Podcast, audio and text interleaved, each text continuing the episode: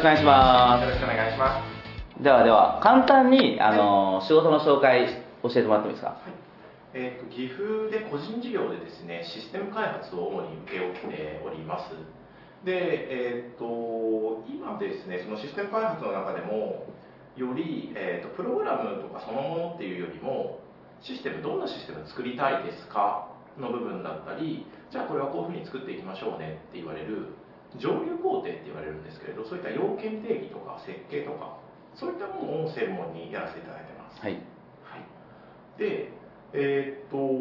まあ、要件定義のことと、まあ、やっぱりどうしてもそれをやった限りはシステムの開発プログラムの方もやってほしいっていうような話になったりするんですけど、んうん僕の強み自体が多分やっぱり要件定義設計とかっていう、うん。そのお客さんが考えてることの言語化の部分だったりこういうのを作りたいと言われてるところに特化していく方がやっぱり強みとしてあるんだなというのが分かってきて、実際に開発をする人を他の人にお願いしたいなということで、うん。そろそろ人を雇ったりしながらやっていお、すごい。きたなと。じゃあ、さどうしたら採用とか、そっちとですね。はいお、すごいですねそ。ちらになりますね。おようやく採用。ようやくですけど月賞が60万規模ぐらいになってきたので、うん人を一応入れてもなんとか、うん。えーっと自分の取り分を減らせばなんとかなるかなぐらいの形にはなってきたので、そこの部分をちょっと最初のやっぱり1人目の採用が重要っていうのはよくいろんな方から伺うのでどういったポイントを押さえながらやっていくといいのかっていうところを今日は聞きたいなとなるほ思いましたど。ちなみにじゃあ、今どうしようとしてるんですか？えー、と今はですね、うんお一人、えー、とこの人だったらいいかなっていう方にちょっと声をかけながら、うん。えー、と週に1回ぐらい顔を合わせながら、うん。じゃあ、えー、とあのよかったらっていう形で今話は進んでるんですけれど、なるほど、なるほど。もうちょっと僕の方もペースを上げて作業しないとなるほどいっぱいいっぱいだなというかなるほどなるほどその方も今、えー、と勤められて、えー、とあでもさんさんのところもいいですねみたいな形に言ってもらってるので、そういうふうで、うん、春ぐらいかなってその人は OK 感覚としてはうん言ってる、まずなるほど、なるほど。OK です、はいです。えっ、と、今、あの、人ベースで言ってくれたと思うんですが、あの、なんていうのかな。そもそも判断基準ってどうしてます？うん、うん。えーっとまず僕の場合はうん。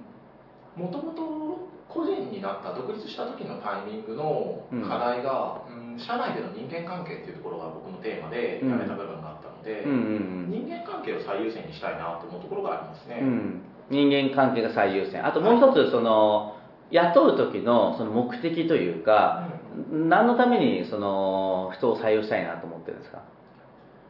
えーっと自分自身ですね、うん。その15年ぐらいかな、はいはい。エンジニアうん。の経験があるので、自分なりにやってきたいろいろなこととかだったり、うんあとは専門学校で2年ぐらい教えた経験うもあるので、ん。えー教育につなげていきたいなというところもあるんですね、うん。自分自身からどういうコンテンツを提供してその人を育ててやれるようになっていくかじゃあ言ってしまえば、その、コーチングとかコンサルティングで言ったら、まあ、コーチングもやってますもんね。そうですね。まあ、クライアントに結果を出させるということを、社員に対してやってみたいみたいな感覚が強いとさ。ですね。いう形でチームをきちっと作ってやりたいなという形ですね。なるほど。え任せる業務は専門業務ですか ?SE としての。えー、と基本的には SE としての専門業務になりますね。プログラムの開発ですねなんかでも今進んでて別にそんな課題はなんかあるんですかはい。まずその別に、だからだって今話聞いてると採用しようと思ってます。んえーめ目処ついてる人います。ん話進んでます。いいんじゃないですか？え、何が問題なのもう一歩多分それを早めるためにうん何が必要なのかなっていう部分だったりやっぱり金銭面の不安とかだったりそういうものなのかなって思うところがありますね。なるほど、なるほど。じゃあ結局課題は採用じゃなくてそこですよね。どっちもそうなるのかな。いや、どこかにだから要は、今のその採用の課題が出てるってことは、ぜひとも、ちょっとそこにまだ、うーんと、踏ん切りがついてないとこそうですねろがあるってことですよね。うん。でもしくは、えっ、と、それもそうだし、その、もっと前段階で言ったら、その方にもっと早く働いてほしいんですよね。そうですね。うんでその2つがある。でも早くに働いてもらえばもらうほどキャッシュが減るわけですもんね。そうですね。うん。そこら辺が今、まあ、困ってるじゃないけど、どうしようかなみたいな感じですね。そうですね。うんうん。うん。一番いいタイミングはどこなんだろうみたいなはいはいはい。うん。一番ピンポイントの何なのかもしれないですね。なるほど、なるほど。なるほど。よくわかりました。はい。一人目の採用の時にどういうことを皆さんが考えながらっていうところとかはヒントになるかななるほど。じゃあまずその一般論というか単純にノウハウを教えてほしいみたいなところもあるってことですかそうですね。単純に、はい、ああ OK です。えっとまずじゃあ先にじゃあ単純にこれはもうそのなんだろうな。あのコンサルじゃないですけど質問に対する回答としてお答えしていくんですけどあの採用って結構特に最近変わってきていると思うんですよね。あのいろいろそういう相談も受けるんですけど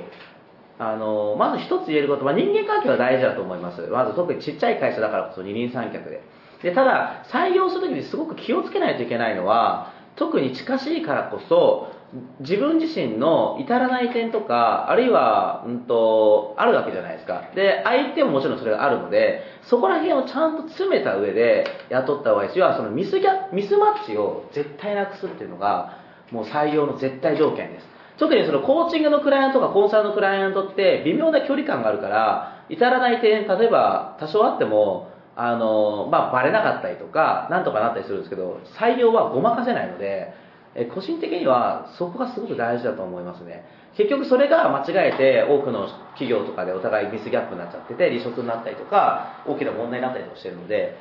そこが特に大事です一つは、うん、あともう一つがねやっぱそのうんとそれがまああれですねミスマッチがないようにっていうのとあと距離感が近すぎる人はちょっと危険ですね先に言っておくと、はい、というのもその距離感があまりにも近しい人とやっちゃうとあと師弟関係が多少ないといけないですね、あの要は自分自身が多少尊敬されていないと要は上から指示するケースになるので動いてくれなかったりとかするんですよね、はい、もしくはすごく話が分かっていて向こうが主導権を握るんだけどそれをちゃんと分かってくれる。なんかここで言っていいのかですけどおばちゃんみたいな人ですかね、は逆にいいかもしれないですけど、まあ、どういうタイプかそうしたらどういうタイプなんですか？その方は女性なんですけど、うん、エンジニア経験としては、まあ、僕の方が長いのでなるほどあのそういった技術面では僕の方が伝えられることは多いかなと思いますね、はい、年齢も多分同じはずなんであとね最後に1個があるのは一人の採用ですごく大事なのは結局その人を採用するってことは、まあ、足りない仕事を補ってもらうっていう側面もあるんですけどもっと大事なのは自分の足りない才能を補ってもらう方が大事だったりしますよね、そこをちゃんと明確に洗い出した上でその人がそれを補えるのかどうか。じゃなければただの場合によっては外注パートナーでもいいかもしれないので、うん、そもそも雇う定義雇うって何のために雇うかその人のね、えー、雇うってこと社会保険とかもかかってきたりとかいろんな意外とお金かかるので、うん、はい。そこら辺をどこまで終えるのか追うんだったらそれこそ本当に二人三脚で本音で話し合えるくらいじゃないと特に一人目なんでっていうのが大事かなと思いますね。はい。そこら辺大丈夫そうですか今回は？多分大丈夫じゃないかなとは思ってるんですけれど、うん、ある程度いいんじゃないですか、ね、普段、コーチングの方で才能の、はい、あの部分っていうのを見てきているので、重なってる部分と重なってない部分とあるなっていうのを見ながら。まあ、もちろん全部がね補えなきゃいけないわけじゃないんですけど、多少でも補えてたらすごい価値はありますよね、はい、うんうん、っていうのが一つじゃないですかね。ででもただ一番の問題は個人的にその売り上げで雇っていいのかのが気になりますなるほど。正直言って、もっと言うと。60万円程度だったらまずは自分で頑張らなきゃいけない時なんですよね。だからなんでその意識に入って至るかっていうのが大事で今の話だけ聞いてるとなんかまだちゃんと聞いてないからあれですけどあのー、なんだろうな。ただ今やってる業務減らしたいだけなんじゃないのって思っちゃうんですね、そっちの方が感じちゃいますね。うん、手を挙げたいというか、うん、うん、っていう感覚があるんですけどそこら辺どうですか？うん、確かにあるといえばあるかな、ちなみにちょっとその業界のセオリーがもうちょっとわからないんであれなんですけど業界のセオリーとしてはみんな60万円の月賞で人を雇ってるんですか？これはちょっと上だと思いますね、うん、うん、ってことはセオリーよりかは一般論より早いわけじゃないですか。ですね、それ感覚的にもすごい早いって感覚があるんですけど、うんとその早い理由は何なんですかね？だからその早くや他普通はもっと遅いのにこの時点でも雇おうと思ってるのはどういう理由なんですかね？えーと、と新しい仕事の話はいろいろもらっていて、うん、売上見込みは立つんだけれど実際にこなせるだけの手が足りないななるほど正直なところですね。じゃあもう仕事取れる目処はじゃあ要はその人を雇うことによって売り上げを上げれる絶対的な自信があるってことですね？そうですね。あ単価はそれ強いですね。ある程度取ってあるので僕の方で。なるほどなるほど。うんじゃあもうどっちかっていうと営業に回りたいんですね。そうですね。立場役割。最初の、うんえーっとこういうものを作ろうっていうちゃんと交渉するうんう入って実際の生産過程を他の人にお願いしたらっていう部分ですかね、なるほど。うん。えじゃあいいんじゃないですか？はい。えだってだってだってそうですよ。だって今話聞いてては考えまとまってるし理由も明確だし別に課題じゃなくて今の感じだとうん。課題を聞くというか、僕こういうふうにしようと思ってるけどそれでいいですかねの確認の場みたいな感じがするんですけど。課題をなんか回答してるというかですか？どうですか？これでいいですかなんかそんな感じですよね、うん。売り上げも不安ですお金も不安ですって言ったからそこが問題なのかなってふと思って聞いてみたらいや全然売り上げ立てる自信があるわけじゃないですか、っていう感じがしたんですけど。さあ今日ちょっと公開コンサルってことね他の皆さんもいらっしゃるのでちょっと皆さんからも簡単な意見をちょっと教えてほしいなと思うんですけどどう思いました？皆さん今の話聞いて。えっと、一点まずちょっと気になったというか、うん。質問として、うん。その、えー雇おうというふうに考えているその候補者の方と、うん。もうこのはもうその浅野さんに協力してくれるっていうのはもう合意ってちゃんと取れてるそれは取れてます。あーはい。その中でまだ条件とかっていうのが細かくすり合わせてないよってことですか？うーん条件を確かに世話せきってないのが一つと、はい。その人も結構責任感がある人なので、うん。今の職場をパッと辞めてくるわけにはっていう雰囲気がちょっとあるかなっていうのは思いますね。うんうん。でも内容としてはその、えー上流工程は浅野さんがやって実際の開発をその方がやるっていうところはもう納得いってて、はい。あともう金銭面のところとあとは時期のそうですね。ところのすり合わせだけってことですよね。そうですね。確かに。その役面はそんなに多くっていうよりは、はい。やっぱり主婦の方でお子さんもいらっしゃる方なので、じゃあ時間数減らすっていう方法もありますねっていう話をしてはいるので、てかそもそも正社ですか？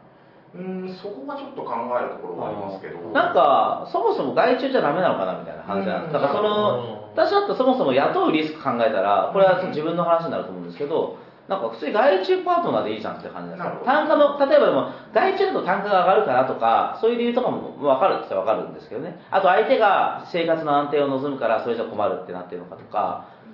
うん。なんか外注パートナーだけなんか何十人も抱えて今振っていくみたいな感じはやあれなんですかね確かにそこはもう少し考えてもいいところかもしれないですね。あの人を雇うっていうのは、まあ、これ一回経験するのはいいのかもしれないんですけどむちゃくちゃ大変なことなので、はい、あの思ってる以上に大変ですね。思ってる以上に大変です。それは言葉では多分わからないと思うのであの一回経験したいんじゃないかなっていう ちょっとあれですけど。ただ今の話だけ聞いてるとまだ愛な感じはするのでうん。もうちょっとちゃんと詰めた方がいい。その何のために聖書なのか。うん。なんで外注じゃないのか。そこら辺も含めてちゃんとお自分の中で詰めた方がいいでしょうねこうした方がいいとかじゃなくて。はい。どうですか？皆さん何を思いました？もうそもそもじ、はい。ね、人材のコンサルタント。もともとね、雇ってはい。自分の会社やってたんで、はい。あの本当そうなんですよ、一回やっぱり日本って雇用しちゃうと、まず基本的にはよほどの理由がないと解雇できないんで、うん。えー結構トラブってからが大変なんですよね。で、だから人雇った過去の経験からすると、その採用の段階で本当にこの人が合うかどうかって正直私は判断できないなっていうのが自分の中の答えで、結局なんかその人の本質って、なんかね、有事の時、なんか問題が起きた時に、なんか結構出るなと。に。だから、やっぱり正直ね、採用してみないとわからない。だから採用ということ自体が根本的にリスクなんですよねそうなんですよ。あのコーチングのクライアントとかパートナーとはもう本当わけが違くて夫婦になるのと一緒ですからねはい。結婚と一緒なので。そうなんですよ。はい。だから彼女とかだったら付き合ってる間に喧嘩したり、トラブったりっていう経験を経て結婚するんで問題ないんですけど、人事の採用ってなると、やっぱそこが、まあ、使用期間は結局雇用関係なんで、うん。だから外注とかそういうパートナー的な契約の方が最初はいいのかなっていう印象を受けました。で逆に言うと4月からですよね。そうですね。それまでにもうそもそも外注先になってもらって、うん。で小さな仕事だけ売ってその感じとか見て決めた方がいいですよね。はい。いやその人を雇うって本当大変なんでいわば本当結婚なんであのお見合い結婚みたいなもんですよね面接だけで来て決めてみたいな、うん。はい。うん。はいはい。えーまあ今その外注パートナーって話で出る通り、働き方っていうもうだいぶ選択肢が広い時代になりつつあって、その中でも正社員をあえて選ぶ選んでもらうっていう理由があるとしたら、まあゆくゆくは会社の中核になっていただく、うん。多分それが今の時代だとそれが多分、えー一番の目的に据えられることが多いと思うんです。で多分判断基準はそこにあるんじゃないかなって僕は思ってるんです、だからその方に対してゆくゆくはその会社の中核、うん。まあそれこそ右腕みたいなとして長くやっていただくのか。それとも別な立場の方がキャリアプランというとあれですけどそういう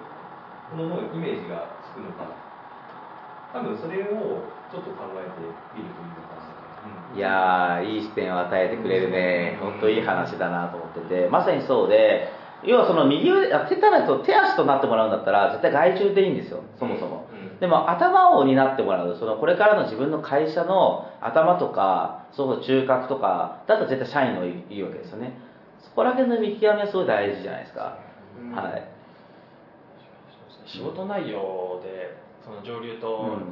下流のっていうところもそうなんですけど確かに将来浅野さんがなんかこういう方向で仕事を進めていきたいっていうところとすり合わせておかないとその候補者の方もあの先ほど主婦主婦の方っていうふうにおっしゃってたんでもっと浅野さんが例えばがっつりもうあいろいろ飛び回ってやりたいって言った時にえー、となんだろうもしかしたらその場に一緒に行かなきゃいけないってなった時にそういったことがまあ弊害になってしまわないようなそうですね今後の進め方っていうところもすり合わせれたらすごくいいんじゃないかなというふうに思いました、ありがとうございます一緒に行く一緒にそうついていくのかそれとも、遠慮なく得意と社内のことは私に任せてっていう状況になるのか、うん。それはどちらでもいいと思うんですけど、ただ決めておくことが大事ですよね自分の中でいろいろ。うん。はっきりさせておく、はい。あとはあのこれはシンプルな話だとリスクさっきも言ったように採用ということ自体がリスクなのでリスクヘッジは最初から考えた方がいいですね。うん。例えば最悪ダメだったらどうしようかとか最悪営業して仕事が取れなくなった時にどうするかっていうのをあらかじめ決めておけばあのもうちょっと安心すると思うしあの想定外の対応とかがなくなるので、うんうん。あ出た出たパターン1みたいな。いやそのくらいちゃんとした方がいいと思うんですね採用に関しては、うんうん。はい。どうですか？今話聞いて。いやあのーそもそも右腕にしたいのかっていうところで言うなら、そこは全然ノーではないなっていうふうに思ってる自分がいるので、だからこそ悩んでたのかなというところがあるのかなと。でそういった、うん、将来のリスクまで考えてるかっていうところは、うん。ちょっとそこは確かに見えてなかったなとやっぱり経験不足なんだなっていうのを思ったのでちょっとそこを合わせて見てみながらうん。行くのかやめるのか、うんというのはつまり採用するのか、うん。えー、と外注パートナーとして雇うのか、うんっていう考え方は全然どちらもありだなという、うんうんそこをもう一回立ち戻ってみて考えてみたいなおすごいいいですね。ありがとうございました本日の番組はいかがでしたか？この番組では野口哲郎に対する質問を募集しています。ご質問は j-i-b-u-n-d-e-s-i-g-n.com 読み方はコンタクトアットマーク自分デザイン .com までお待ちしています。